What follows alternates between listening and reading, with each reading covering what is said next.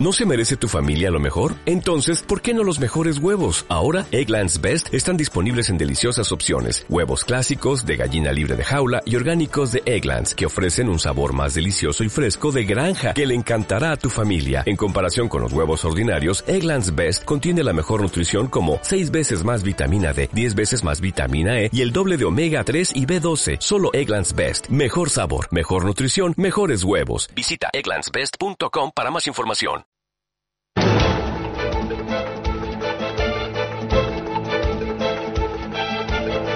El primer análisis de la mañana. Con Eduardo Bolinches. Bolinches, ¿qué tal? Muy buenos días. Muy buenos días, Susana. ¿Cómo estamos? Eduardo Bolinches, director de Bolsanau.com. Mercados financieros, antes de nada, muy pendientes hoy del precio del petróleo. Ponte en pantalla el eh, gráfico del petróleo, dime qué es lo que estás viendo y qué es lo que podríamos ver en las próximas horas, en los próximos días con el crudo. Pues mira, ya está todo, lo que puedes ver ya está todo hecho. Eh, la apertura ha sido importante, casi en torno a los 60 dólares el barril de petróleo ligero. En los primeros compases de contratación alcanzó 3 dólares y medio adicionales y los ha devuelto. Eh, entonces, bueno, ya está, ya está la fiesta hecha. El que se quedó la semana pasada eh, comprado, pues se ha encontrado con este regalo. Estamos viendo ahora un gráfico de 5 minutos, la apertura eh, pues concretamente en 60 justos, máximos en 5 minutos 63-32 y a partir de entonces en 20 minutos adicionales la devolución de esos 3 dólares y medio mal contados ganados y de momento ahora ya cotizando por debajo del nivel de apertura en 59-69. Eso sí, el hueco de apertura es tremendo porque el cierre del viernes está concretamente en los 54.81, es decir, que el hueco todavía tiene que ser cerrado. Y yo creo que esto es lo que ocurrirá, pero con el paso del tiempo. Todavía eh, hay mucho nerviosismo, todavía hay muchos operadores eh, que no han eh, que no están que no están despiertos por, por zona geográfica como es lógico y por lo tanto pues todavía tendrán que alguno que otro saltar con pánico cerrando pues esos cortos que tenían que es lo que realmente ha pasado tras la apertura ese viaje desde los 60 a los 63 y medio no es ni más ni menos que el cierre de cortos, ¿no? Entonces, bueno, estable dentro de la tercera línea de velocidad, muy lateralizado, es decir, no supera y creo que no veremos cierres por encima de 60 con 50 eh, aproximadamente, que son los máximos precisamente de inicio del mes de julio y por lo tanto seguimos con presión compradora por la parte inferior, pero tenemos muy claro que la resistencia sigue estando en torno a los 60-50, por lo tanto poco poco que sacarle más, como digo, a, más partido a esto.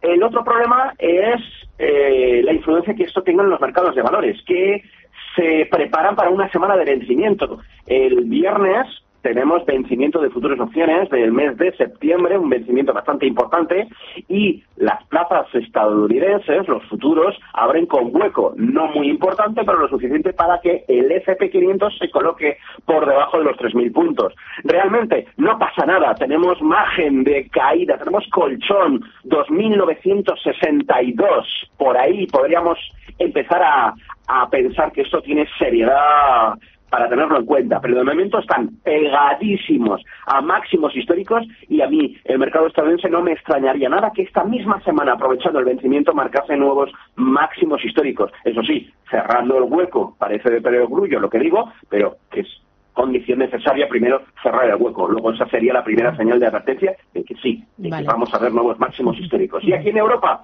tenemos los futuros alemanes eh, abiertos en horario asiático, apertura pues muy en línea con, los, con la apertura del viernes, se descolgó hacia los 12.319 y ahora está en fase de recuperación. ¿Dónde está el problema del DAX? Y por extensión, ¿dónde está el problema también del IBEX 35?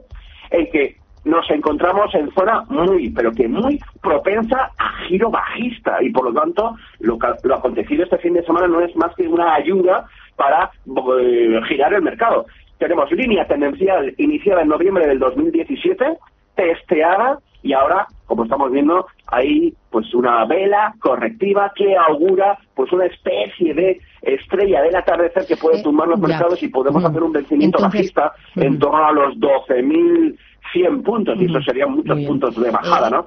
Bolinches. Y en terreno nacional. Eso, en el IBEX. Cuéntame, Bolinches, en el IBEX. Eh, niveles a tener en cuenta en el muy cortito plazo. ¿Dónde miramos? 9100 es resistencia porque a partir de ahí se asustan los tenedores de opciones, es donde quieren el vencimiento, siempre por debajo del 9100 y el mejor escenario posible 9217. Línea tendencial de dos años y medio bajista, esto lo veo una losa muy importante de romper a la baja y por la parte de abajo pues tenemos colchón para poder bajar a la zona de los 9000 sin ningún tipo de problema y mantener intactas esas esperanzas de ataque al 9200. Pero yo creo que vamos a tener una corrección y vamos más hacia el 9000 que hacia el 9200. Fantástico. Bolinches, gracias, que tengas buen día y feliz semana. Feliz semana a todos. Adiós, Chao. bye bye.